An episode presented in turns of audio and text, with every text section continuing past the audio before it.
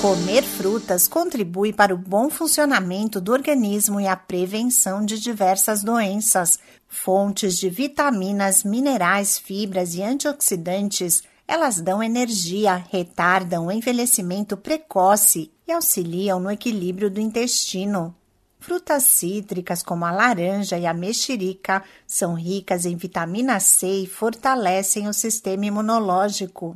Mas é importante não exagerar no consumo, pois muitas delas, como a banana, o caqui, a manga e o mamão, têm maior teor de açúcares.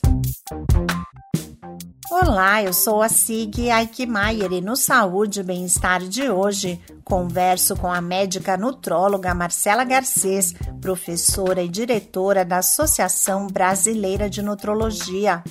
Ela explica como aproveitar melhor os nutrientes das frutas, especialmente neste período de tempo frio em que é importante fortalecer o organismo. O ideal é escolher aquelas que são próprias da estação e que estão no momento correto de consumo portanto, que não precisam ficar armazenados por muito tempo.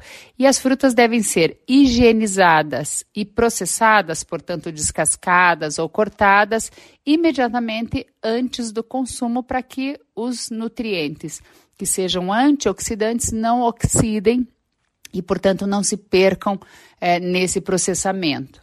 Uma alternativa para evitar que as frutas estraguem é o congelamento e alguns cuidados ajudam a preservar a qualidade dos alimentos.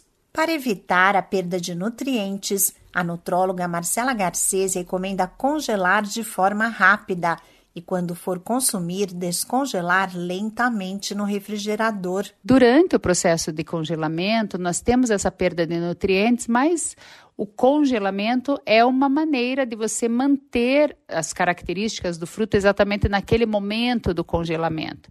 Então, muitas vezes você perde mais os frutos deixando ele numa fruteira e se perdendo, quer dizer, não o consumindo. Então, é interessante, é um processo que se usa tanto para venda como para utilização em casa, mas ele deve ser feito adequado e deve se prestar atenção que existem frutos que não se permitem serem congelados crus, devem ser cozidos.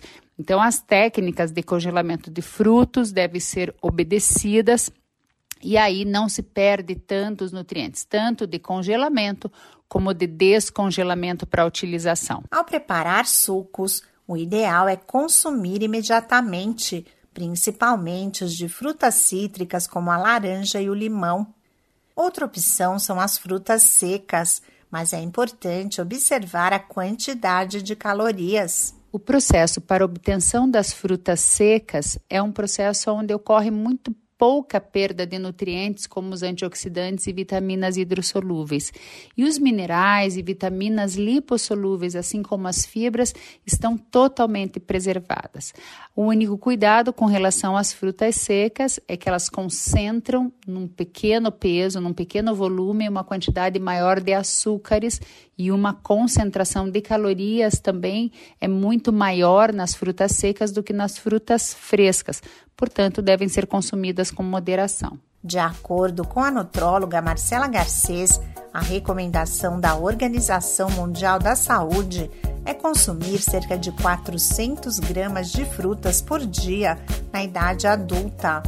A quantidade representa entre 3 a 5 porções diárias desses alimentos.